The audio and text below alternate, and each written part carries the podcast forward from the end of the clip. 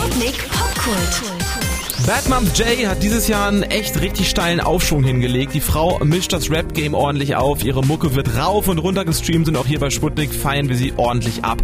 Jetzt ist sie sogar mit ihrem ersten Album am Start, Bad Moms. Und äh, so heißt auch die erste Single. Rapper, das mein Arsch, ja. Ich kenn nicht mal ihren Namen, ja. Nix gerissen seit zehn Jahren, ja. Aber piss mich jetzt an, ja. Der Track pumpt ordentlich und Bad Moms, Moms J hat damit auch direkt eine Message nach außen geschickt. Mit ihr sollte man sich nicht anlegen, denn mit Rap-Skills und viel Selbstbewusstsein hat sie das Zeug richtig was zu reißen.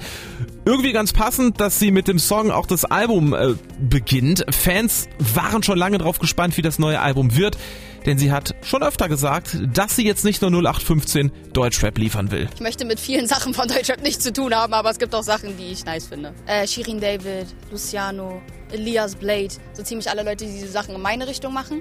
Es gibt auch Leute außerhalb, die ich cool finde. Ähm, aber so dieses harte Deutschrap, glaube vielleicht muss ich mich da noch ein bisschen reinfinden, so, aber das ist nicht so mein Vibe. Zu einem ihrer Vorbilder, nämlich Shirin David, hören wir später auch noch was, aber Bad Moms J geht auch gerne ihren eigenen Weg. Sie will viel lieber nämlich das machen, worauf sie Bock hat und ob das immer jedem so in den Kram passt, das ist ihr ziemlich egal. Na, auf dem Song äh, Tu nicht so vom neuen Album streckt sie allen Hatern den musikalischen Mittelfinger entgegen.